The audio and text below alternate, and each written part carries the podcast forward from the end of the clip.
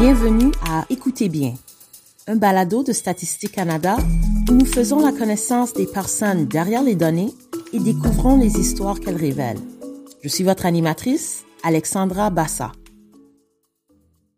C'est l'automne, la saison des chandails tricotés et de la citrouille épicée. La saison au cours de laquelle il convient de se poser la question Jusqu'où peut-on aller dans le gigantisme en matière de foulard? Alors que les feuilles tourbillonnent et tombent et que la température baisse, la bataille du thermostat commence chez nous. Chacun met en avant ses arguments pour la température de son choix. L'un expliquant que les matins sont plus durs lorsqu'on quitte la chaleur du lit pour se retrouver dans une pièce glaciale, l'autre répliquant que c'est bien la raison pour laquelle on peut porter des chandails géants et de grosses chaussettes bien épaisses.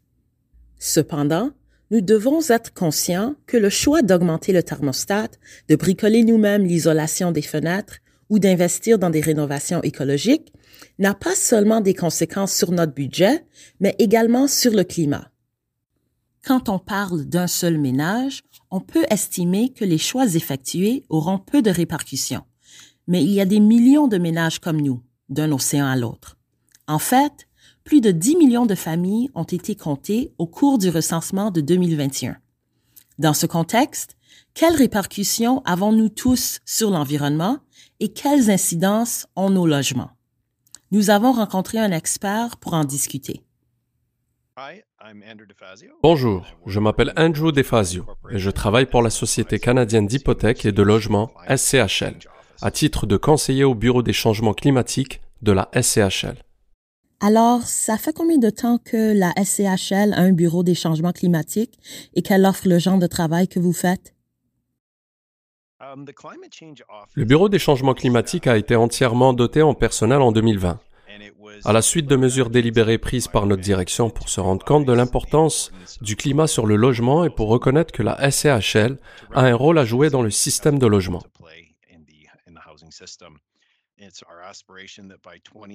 C'est notre souhait que d'ici 2030, toutes les personnes au Canada aient un logement qu'elles peuvent se payer et qui répond à leurs besoins. Et avec les changements climatiques, cela devient de plus en plus crucial. Au Bureau des changements climatiques, ce que nous essayons de faire, c'est d'obtenir des résultats sur le système de logement de sorte qu'ils soient en mesure d'appuyer la durabilité et la stabilité. Selon le recensement de 2021, un ménage sur dix avait des besoins impérieux en matière de logement, c'est-à-dire qu'il occupait un logement inabordable, de qualité inconvenable ou de taille insuffisante, et qu'il n'avait pas les moyens de se payer un logement acceptable dans sa communauté. L'un des objectifs que vous venez de mentionner vise à ce que toutes les personnes au Canada aient un logement qu'elles peuvent se payer d'ici 2030. Pourriez-vous nous parler de la différence entre le logement disponible et le logement abordable? Certainement. Lorsque nous voulons nous pencher sur l'abordabilité, nous devons jeter un œil sur le parc de logements déjà construit et sur le genre de retombées que cela a sur les revenus des gens de vivre dans ce parc de logements. L'autre élément est le parc de logements dont nous avons besoin, et on a beaucoup insisté sur le fait que nous ne disposons pas du parc de logement requis pour atteindre les niveaux d'abordabilité que nous aurions vus auparavant. Alors, lorsque nous y réfléchissons, l'un des défis principaux que le système de logement doit relever est de trouver la façon de mettre des unités sur le marché, de trouver des espaces de logement adaptés aux besoins des gens. Nous avons mené certaines recherches sur le sujet et utilisé un grand nombre de données pour en arriver avec ce que nous croyons être le nombre d'unités qui replacera les marchés de l'habitation à un niveau que nous qualifierons d'abordable. Lorsque vous réfléchissez au système et que vous voyez ce qui se passe, si nous pensons à ce qui arrivera d'ici 2030, nous projetons qu'il y aura 2,3 millions d'unités qui seront créées. Cela chiffrerait le parc de logements à 19 millions d'unités. Cela ne suffira pas. Il en faudra plus. Il en faudra 3,5 millions de plus pour porter le nombre total d'unités de logement à 22 millions. Et d'autres éléments qui sont importants tournent autour de l'abordabilité. C'est en fait le type de logement qui est requis. On verra toute la gamme des maisons unifamiliales jusqu'aux locations. Et je crois qu'il est important de se concentrer sur la location, parce que la location apporte beaucoup de facteurs intéressants qui contribuent à l'abordabilité. Elle permet aussi d'être respectueux du climat. Parce que vous pouvez avoir de la densité. Alors, pour nous, c'est une question de déterminer comment l'offre peut commencer à augmenter au Canada afin que nous puissions avoir plus d'équilibre et d'abordabilité pour les personnes qui vivent au Canada. En 2021, 17% des personnes vivant au Canada faisaient partie d'un ménage qui consacrait 30% ou plus de son revenu aux frais de logement, ou, autrement dit, vivait dans un logement inabordable. Comment la crise climatique et la crise du logement se répercutent-elles l'une sur l'autre? Je crois qu'il est d'abord important de comprendre que nous savons que le logement émet des gaz à effet de serre, qui créent de la pollution. Cela se produit de différentes manières. Cela se produit à travers les appareils électroménagers, la source de chauffage que vous utilisez dans votre maison, votre mode de vie au quotidien. Cela contribue aussi, quand on y pense, aux matériaux qui servent à produire votre maison. Alors, quand vous construisez votre maison, ces matériaux eux-mêmes contribuent aux émissions de gaz à effet de serre. L'autre partie de l'équation est de réfléchir aux répercussions du climat sur la maison. Vous assisterez à des événements météorologiques violents qui créeront des défis et des enjeux pour votre maison et qui entraîneront des dommages. Vous devrez par la suite faire des rénovations, des travaux d'adaptation, de sorte que vous puissiez voir la façon dont le logement en soi contribuera aux émissions de gaz à effet de serre. Le climat aura donc des répercussions sur le logement.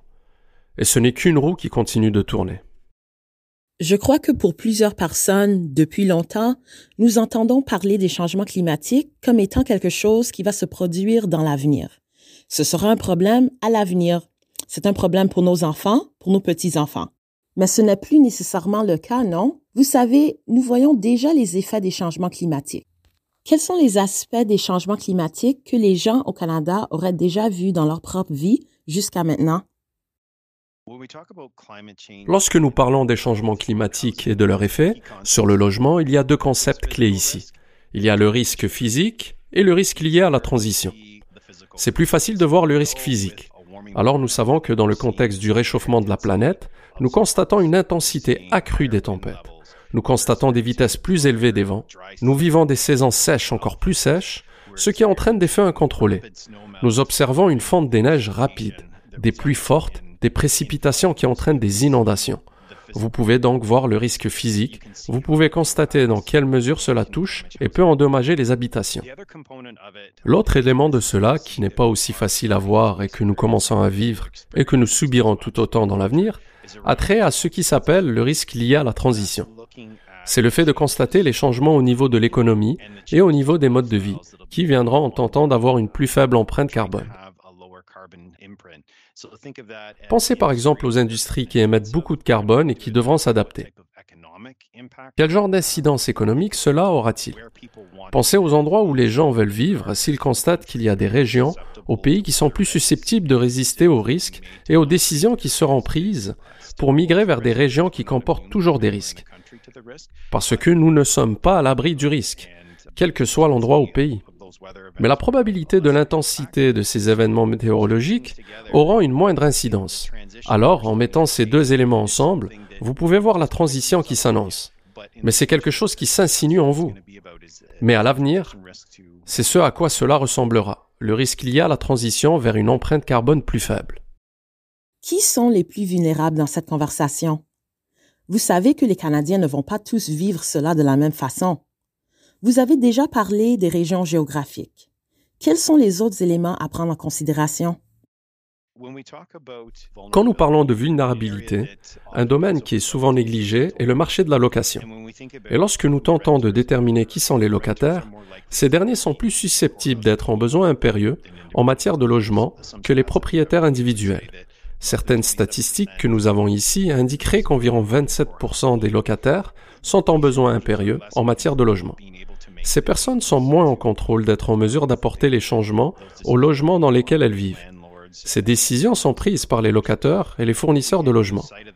Mais nous ne pouvons pas perdre de vue le fait qu'il s'agit d'un groupe qui sera touché davantage par les changements climatiques, parce que les moyens de se rétablir ne sont pas là.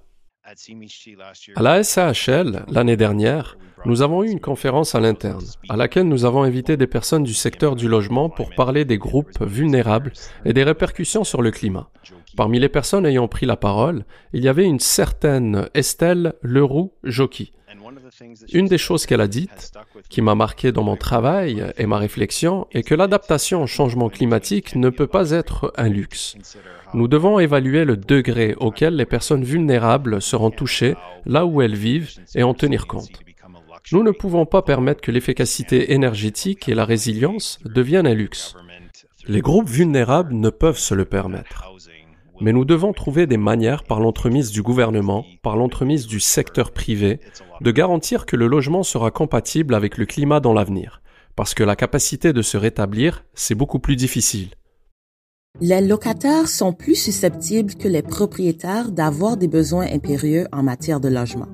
Selon le recensement de 2021, 20% des ménages locataires avaient des besoins impérieux en matière de logement par rapport à seulement 5% des ménages propriétaires. Où se situe le parc de logement en ce qui a trait à la résilience dans le contexte des changements climatiques? C'est un domaine qu'il faut explorer et comprendre davantage. Et cela renvoie à la raison pour laquelle nous avons une mission sur les données. Alors, nous avons des données sur le logement et vous avez des données sur le climat, mais les deux ne sont pas fusionnés. Il est important de comprendre les répercussions du réchauffement de la planète sur les comportements et les tendances météorologiques. Pour ce faire, pour bâtir des modèles, vous devez avoir des données sur la compréhension de l'état actuel du parc de logement. En quoi consiste-t-il? Dans quelle mesure sera-t-il résilient? Vous devez ensuite avoir des données pour comprendre les répercussions des niveaux d'eau et en fonction des quantités de pluie, à quel moment les niveaux d'eau sortiront des rivières? Atteindront-ils un point où ils auront des répercussions, genre à des centaines de mètres des rivages, un kilomètre? Alors c'est un domaine où nous avons l'impression qu'il y a un manque de données. Et c'est là que les données doivent jouer ce rôle pour aider à éduquer tous les intervenants dans le système à propos des risques qu'ils courent, de sorte qu'ils puissent prendre ces décisions sur la meilleure façon d'adapter le logement dans lequel ils vivent aux risques existants. Quelle est l'incidence de la conception de notre environnement bâti, des maisons dans lesquelles nous vivons dans nos quartiers, des routes sur lesquelles nous conduisons? Quelle est leur incidence sur les changements climatiques? J'aime la façon dont vous avez formulé cette question, parce qu'elle fait appel à la collectivité. Toutes ces choses ensemble forment une collectivité et l'habitation en fait partie. Alors, quand vous pensez à ce que nous devons faire, nous devons réfléchir aux endroits où installer nos maisons pour permettre un mode de vie dans lequel nous pouvons produire moins de carbone.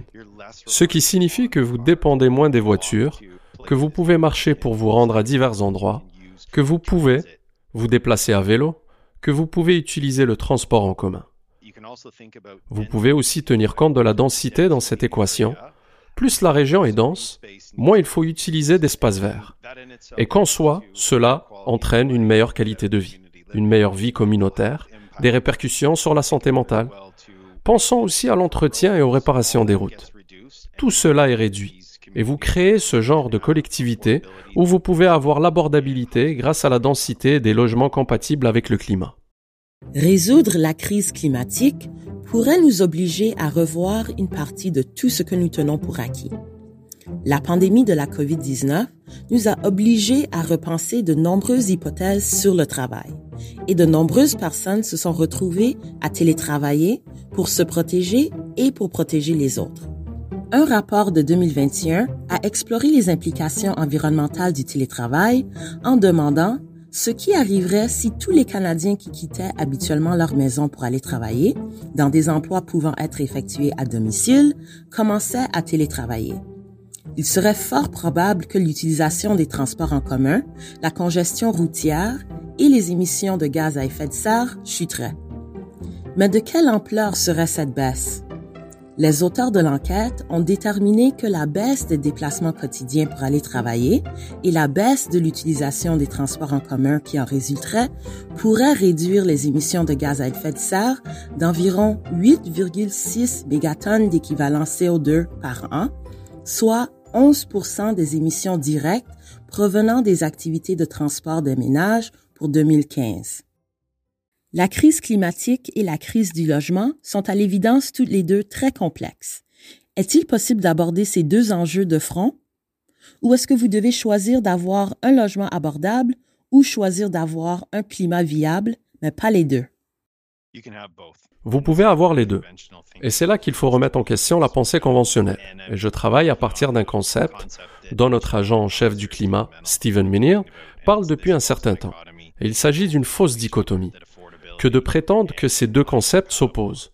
De prétendre que l'abordabilité et le logement compatible avec le climat sont en contradiction. Le premier point principal ici concerne la densité. Quand vous avez du logement dense, cela peut créer l'abordabilité, mais cela a aussi des effets bénéfiques sur le climat. Les gens utilisent moins la voiture. Ils peuvent avoir une empreinte carbone plus faible parce qu'ils disposent de plus de commodités dont ils ont besoin pour vivre. Il y en a partout autour de vous. Alors c'est le premier point entourant la fausse dichotomie, et la densité est le lien principal pour les deux. Le deuxième point clé ici est de réfléchir au coût, mais à un moment donné dans le temps. Nous pensons souvent seulement à ce qui touche à notre portefeuille aujourd'hui. Nous ne réfléchissons pas à l'avenir. Nous avons tendance à réfléchir à propos de la rentabilité, genre combien de temps faudra-t-il pour entrer dans mon argent? Mais nous réfléchissons rarement au coût du cycle de vie. Alors réfléchissez au coût pour les gouvernements et les municipalités attribuables au changement climatique s'ils ne font pas des choses qui auront des répercussions positives sur le climat. Pensez au coût des soins de santé si nous vivons dans un monde où vous pourriez avoir plus de problèmes de santé en raison des changements climatiques. Pensez au coût que vous payez aujourd'hui pour des assurances sans prendre aucune mesure pour rendre votre maison plus résiliente, ou, collectivement, en tant que société, sans prendre de mesures pour stopper le réchauffement de la planète et aux répercussions que cela peut avoir sur les événements météorologiques catastrophiques, et par conséquent, aux dommages que subiront les endroits où vous vivez. Pensez au taux de location et à leurs répercussions éventuelles au fil du temps, en raison des changements climatiques. Et un autre élément qui, je l'espère, commence à se développer est celui de la demande. Et à mesure que les personnes deviennent plus renseignées et plus sensibilisées, elles vont commencer à exiger ces types de produits dans leur maison. Et cela entraîne un effet boule de neige sur ce qui commence à être produit alors ce que nous croyons utile aujourd'hui pourrait ne pas l'être pour la prochaine génération. Et cette génération, étant concentrée davantage sur le climat et sur sa compréhension, et possédant plus d'outils et de ressources pour comprendre les répercussions qu'il aura sur leur vie, exigera un changement dans le type d'habitation dans lequel ils vivent. La prochaine génération serait-elle plus consciente de son incidence sur l'environnement? Une diffusion de 2022 a révélé que 5% des personnes âgées de 15 à 30 ans faisaient des dons à des organisations environnementales, plus que tout autre groupe d'âge. J'ai l'impression que les changements climatiques sont parfois un enjeu qui est simplement trop important pour qu'une seule personne ait l'impression de pouvoir y faire quelque chose et d'apporter un changement quelconque. Y a-t-il des moyens par lesquels les gens qui nous écoutent chez eux, dans leur maison, leurs appartements ou leur copropriété, ou quel que soit l'endroit où ils vivent, pour qu'ils puissent faire une différence positive? Vous avez raison. Cela peut sembler un défi de taille et il est difficile de trouver par où commencer. Je crois que la première chose à faire est de commencer à nous renseigner sur notre environnement. Et je parle d'être enseigné à propos des types de risques. Parlons d'abord des risques physiques. Alors sur le plan de l'endroit où vous vivez, le fait de comprendre quel type de conditions météorologiques aura des répercussions sur votre logement, analysez la condition de votre maison. Lorsque vous planifiez et envisagez des améliorations, parlez aux professionnels à propos de l'efficacité énergétique, des types de matériaux que vous pouvez utiliser dans votre maison. Le dernier point serait d'utiliser des outils qui peuvent contribuer à vous renseigner sur votre empreinte carbone, de sorte que vous puissiez voir de quelle façon vous contribuez au changement climatique. Et vous pouvez ensuite utiliser ces renseignements pour vous aider à prendre des décisions sur votre manière de contribuer à réduire les effets sur les changements climatiques. En ce qui concerne les émissions de gaz à effet de serre par les ménages, environ 40% des émissions canadiennes résultaient de la consommation et de l'utilisation de biens et de services des ménages canadiens en 2018. Comment faire pour commencer à réfléchir à adapter sa maison au changement climatique? C'est une grande question, mais il y a un plan à suivre pour être en mesure de le faire. La première chose est de reconnaître que chaque habitation est différente. L'âge, les technologies que l'on y trouve, aussi où nous sommes situés au pays le climat touche différentes régions du pays différemment. Alors, pour commencer, l'une des choses que je peux proposer est de faire des recherches sur les groupes qui diffusent des publications sur la façon de trouver l'efficacité énergétique et la résilience climatique. Une organisation qui propose des documents intéressants est le Centre Intact d'adaptation au climat. Alors si vous cherchez des manières de réduire les risques d'inondation, réduire les risques de feu incontrôlés, ils ont des publications que vous pouvez utiliser pour voir ce que vous pourriez faire dans votre maison. Un autre endroit que vous pouvez consulter pour entreprendre votre réflexion à propos de l'efficacité énergétique et de la résilience est la subvention canadienne pour des maisons plus vertes de ressources naturelles Canada. Vous passez alors à travers le processus d'obtenir une inspection d'un guide de ressources naturelles qui peut vous aider à adapter votre maison. Il y a aussi une source de financement liée à cette subvention, qui s'appelle le programme de prêt pour des maisons plus vertes, qui peut vous aider à prendre les décisions et vous aider par rapport au financement. Nos produits de prêt hypothécaire et d'assurance sont d'autres produits et endroits que vous pouvez consulter pour trouver des renseignements. Nous avons un programme EcoPlus qui est conçu à l'intention des propriétaires de maisons. Nous avons un produit pour les propriétaires d'immeubles résidentiels collectifs appelé APH Select. Et nous avons aussi le fonds de co-investissement de la SNL. Ce sont là des endroits où vous pouvez aller pour entreprendre votre réflexion à propos des décisions et des choix que vous pouvez faire pour rendre votre maison, votre résidence, plus compatible avec le climat. En 2018, plus de 101 000 kilotonnes de CO2 produits par les ménages provenaient des carburants et des lubrifiants. Près de 60 000 kilotonnes provenaient du gaz naturel, du chauffage et d'autres émissions de sources fixes.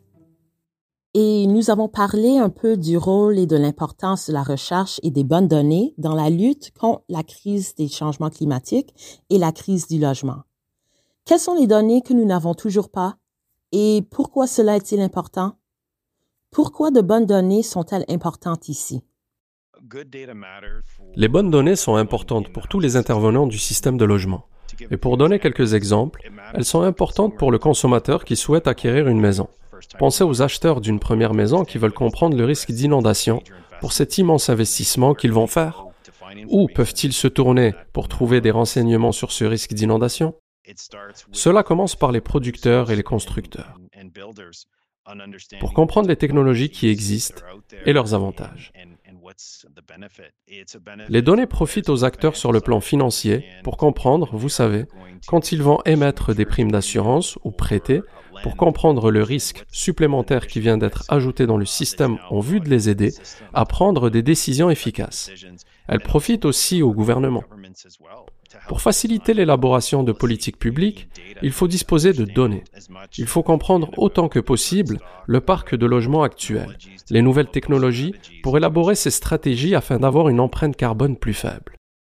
Avez-vous des publications qui seront diffusées prochainement à ce sujet, sur lesquelles vous aimeriez attirer l'attention de notre auditoire? Oui, il y a deux recherches produites qui sont réellement intéressantes. Une porte sur les solutions en matière d'assurance. Elle examine la manière dont les pays s'y prennent pour élaborer des programmes et des produits d'assurance solides. Nous savons que lorsqu'il arrive un événement catastrophique qui entraîne des répercussions dévastatrices sur le logement, l'assurance joue un rôle clé. Cette étude contribuera donc à montrer ce que les autres compagnies d'assurance font pour gérer ces risques. Une autre réalisation très intéressante est le travail que nous avons accompli avec l'industrie pour tenter de comprendre le risque climatique sur le logement. Le travail porte sur les intervenants dans le système, se penche sur le risque climatique de la même manière et on arrive à la conclusion qu'il y a un point en commun qui réunit tous les acteurs du système. Il s'agit des données de la nécessité d'avoir des données fiables pour éclairer la prise de décision dans le but de lutter contre les changements climatiques et de s'y adapter aujourd'hui et à l'avenir. Lorsque l'on cherche à prendre une décision éclairée, on revient toujours aux données. StatCan met à disposition sur son site web statcan.gc.ca de très nombreux renseignements, notamment par le biais de son portail de statistiques sur le logement. Il est également possible d'obtenir des données sur le logement issues du recensement de 2021 en visitant la page du recensement sur notre site web. Pour en revenir à la guerre des thermostats, j'ai trouvé certaines données sur le site web de StatCan présentant les économies d'énergie réalisables en fonction des températures. Je crois que nous allons pouvoir nous appuyer sur ces renseignements cet hiver pour choisir une température et peut-être bien qu'un thermostat programmable se profile à l'horizon. Vous venez d'écouter Écoutez bien un merci spécial à Andrew DeFazio et à l'équipe de la SCHL pour leur aide dans la réalisation de cet épisode. Vous pouvez vous abonner à cette émission à partir de n'importe lequel des sites où vous obtenez habituellement vos balados. Vous y trouverez également la version anglaise de notre émission intitulée Essayers. Si vous avez aimé cette émission, veuillez la noter, la commenter ou vous abonner et peut-être la partager avec un ami. Merci de nous avoir écoutés.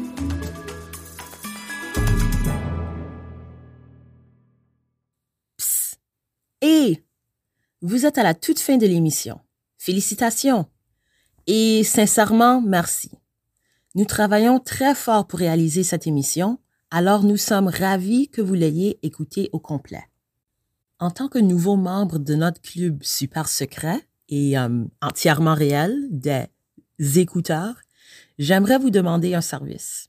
Tous les balados vous demandent de les noter, de les commenter ou de vous y abonner. Mais écoutez-moi bien.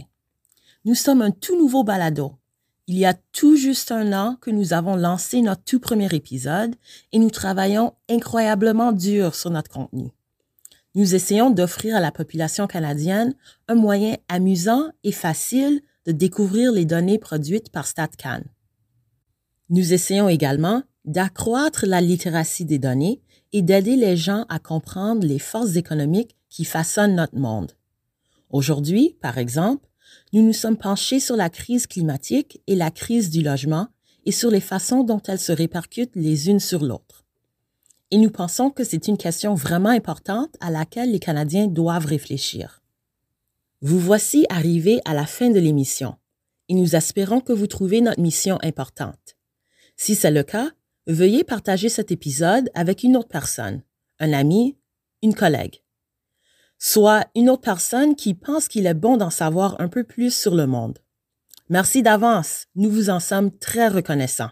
Quoi qu'il en soit, et comme d'habitude, nous vous remercions infiniment de votre écoute.